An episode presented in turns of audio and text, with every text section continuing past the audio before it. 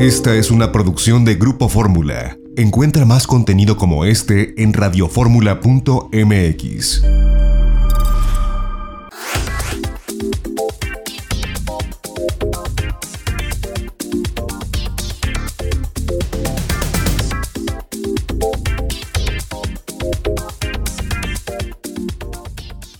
Ya estamos de regreso en De Viaje en Fórmula y en el año 2017 nuestro compañero Alejandro González eh, fue a hacer un viaje por Panamá y lo traemos de nueva cuenta en este 2020 porque bueno pues es momento también de, de, recordar y de saber todo lo que el mundo tiene y ha tenido para nosotros y que eventualmente pues esto será reabierto para todos. Sabemos que viene un periodo de desconfinamiento que será gradual y que será largo mientras no haya una vacuna.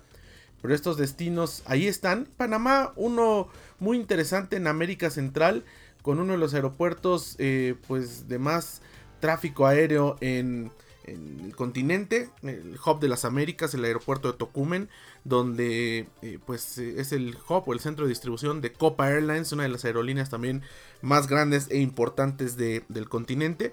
Y esto es lo que vio en aquel momento 2017 Alejandro González cuando fue a la ciudad de Panamá. Interesante la crónica y vale la pena recordarlo para saber que bueno, ahí sigue a pesar que sigue cerrado ahora Panamá. Ahí está y estará en esta reapertura como uno de los destinos más importantes para el mercado mexicano. Hablar de Panamá y más específicamente de su capital, Ciudad de Panamá, es referirnos a un sitio en crecimiento tanto social como económico y, por supuesto, turístico. Las atracciones de este lugar son para todos los gustos e intereses, pues la gran mayoría cuentan con un estilo colonial pero al mismo tiempo moderno, gracias al crecimiento del país en los ámbitos ya mencionados. El turista que viaje a este destino, ya sea por negocios u ocio, se podrá encontrar, en primer lugar, dos caras totalmente opuestas del mismo. Por un lado, el casco antiguo de Panamá, llamado así porque es donde se asentó la capital en 1967. Con sus calles trazadas de forma reticular, conserva un misticismo y una historia muy palpable. Sus edificios icónicos, como el Teatro Nacional, el Palacio de Justicia o la Iglesia de San José, resguardan la arquitectura colorida y bien realizada. Tan es así que en 1997, la Organización de las Naciones Unidas para la Educación, la Ciencia y la Cultura, la UNESCO por sus siglas en inglés, la nombró Patrimonio de la Humanidad. Sin embargo, en el también llamado casco viejo no están peleados los aspectos culturales e identitarios con la vida nocturna, debido a que existen muchas opciones para relajarse por la noche y disfrutar de la amabilidad y energía tanto de los propios panameños como de los individuos extranjeros que deciden vivir esa experiencia. El turista puede visitar, por ejemplo, Tantalo Restaurant, uno de los lugares más famosos de esta parte de la capital, pues consta, en el primer piso, de un restaurante ambientado con música caribeña para degustar platillos originales de su cocina, en el segundo cuenta con 10 habitaciones, cada una diferente de las demás tanto de tamaño como de estilo, realizadas por diseñadores nacionales. Finalmente, el tercero es un roof bar en donde se puede degustar de una coctelería muy variada y en donde el baile y la diversión nunca terminan. Aunque por el otro lado, la capital también nos ofrece un estilo más ejecutivo y de negocios en Panamá Distrito Financiero, sitio que cuenta con una gran gama de hoteles de la cadena Intercontinental Hotels Group, como por ejemplo el Holiday Inn Express, el Crown Plaza Panamá y el Intercontinental Miramar Panamá. Al preguntarle acerca de las ventajas con las que el turista cuenta al hospedarse en su hotel, Julisa Fernández, directora de ventas y mercadeo del Intercontinental Miramar Panamá, expresó. Bueno, principalmente como habíamos conversado, este es un hotel de eh, eh, experiencias memorables. Casi todas las personas aquí en, en, Panamá en algún momento han vivido alguna experiencia especial, tanto personal como el lanzamiento de su empresa o tienen algún recuerdo que eh, no positivo, ¿no? Cuando ven el hotel. Ya empezando por allí, creo que eso es algo muy bueno ¿no? que hace diferencia contra otros hoteles.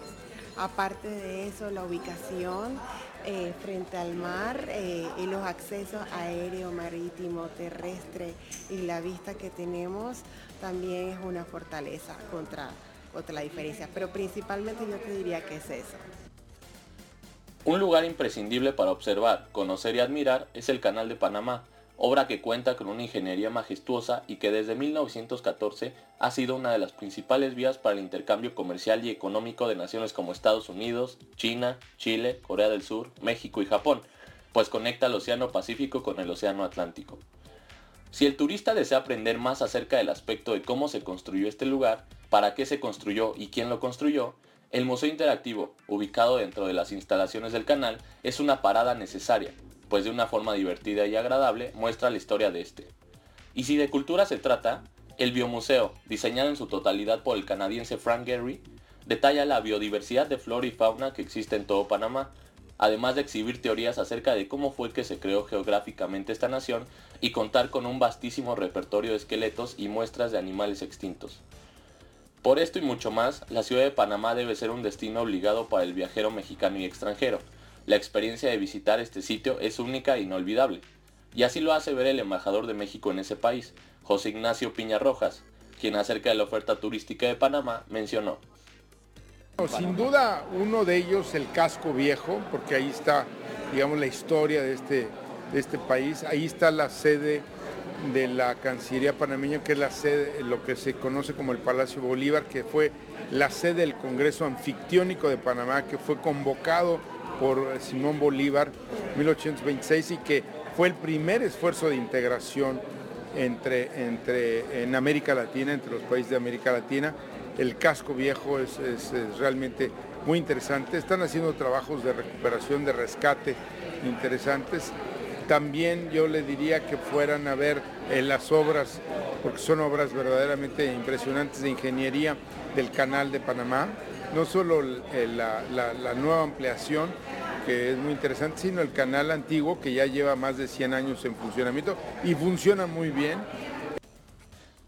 La forma más sencilla de empaparse de todo lo que esta nación tiene preparada para quien desee visitarla es mediante la aerolínea Copa Airlines, la cual ofrece alrededor de 6 viajes diarios y sin escalas de la Ciudad de México a la Ciudad de Panamá, además de también contar con los mismos vuelos hacia Monterrey, Guadalajara y Cancún.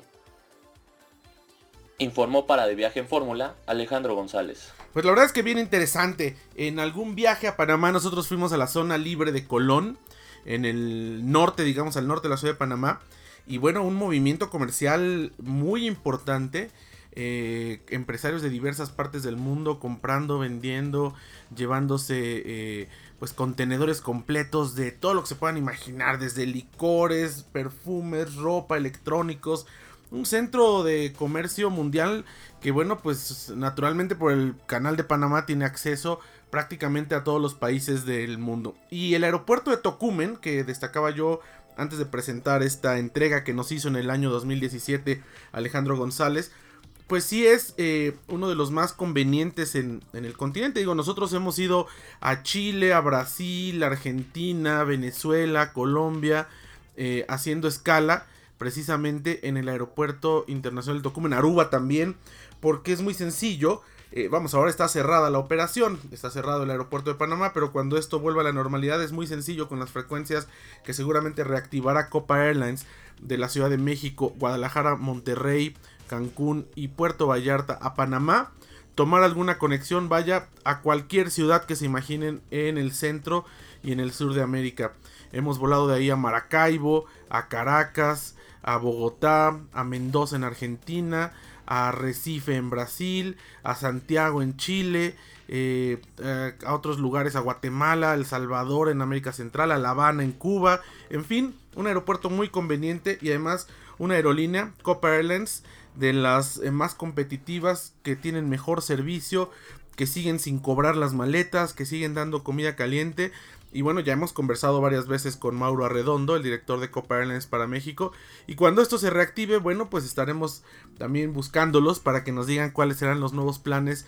Pero bueno, pues ahí esta entrega que nos hizo en el año 2017 mi compañero Alejandro González. En este domingo que insisto pues seguimos en esta jornada nacional de sana distancia pero esperemos que a partir de junio comience la reapertura paulatina de México y por supuesto de otros países del continente para que pues en no muchos meses esperemos que llegue la vacuna contra este virus del SARS-CoV-2 que provoca la enfermedad del COVID-19 o eh, comúnmente conocida como coronavirus pues pueda eh, volver la, realidad. Evidentemente no, no volveremos a ser los mismos, habrá cuidados sanitarios que quedarán ya de forma permanente, pero sí habrá más confianza para poder salir, para poder hacer actividades normales, para poder viajar sobre todo, que es una de las actividades que fueron restringidas eh, primeramente en estricto sentido cronológico y será una de las últimas que pueda volver a la normalidad por la naturaleza de los viajes, de los aeropuertos, de los aviones, de la cantidad de gente que, que viaja, pero bueno, pues esperemos que esto eh, pues vuelva pronto a la normalidad. Vamos a un corte y regresamos. Eh, de regreso del corte, una entrevista que precisamente también hizo Alejandro González en el año 2017 a Arlet Sevilla, que bueno, eh, viajó a la India y nos compartió toda la experiencia de viajes de uno de los países más místicos que más controversia genera. Algunos lo aman, algunos lo aborrecen. Para algunos ha sido la mejor experiencia de viaje de su vida, para otros ha sido la peor experiencia de viaje de su vida. Pero, eh, pues vamos a escuchar muy interesante esta entrevista que en 2017 le hizo Alejandro González a Arlet Sevilla. Vamos a un corte, regresamos. Recuerden, pueden seguirme en las redes sociales. Yo soy arroba José Antonio 1977 en Twitter e Instagram. El programa de viaje en fórmula tiene una página de Facebook que se llama De Viaje en Fórmula.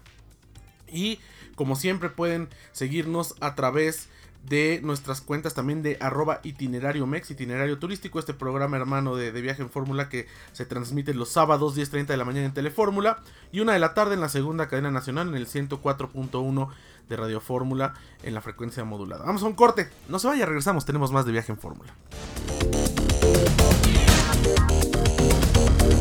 Esta fue una producción de Grupo Fórmula. Encuentra más contenido como este en radioformula.mx.